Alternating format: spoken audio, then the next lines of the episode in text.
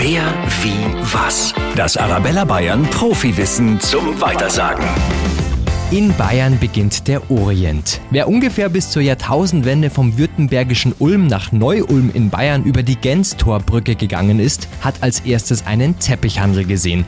Und dann fiel eben meist der Satz, hier beginnt der Orient. Das Geschäft ist übrigens mittlerweile Geschichte. Wer, wie, was? Profiwissen über Bayern für Bayern. Auch zum Nachhören auf arabella-bayern.de.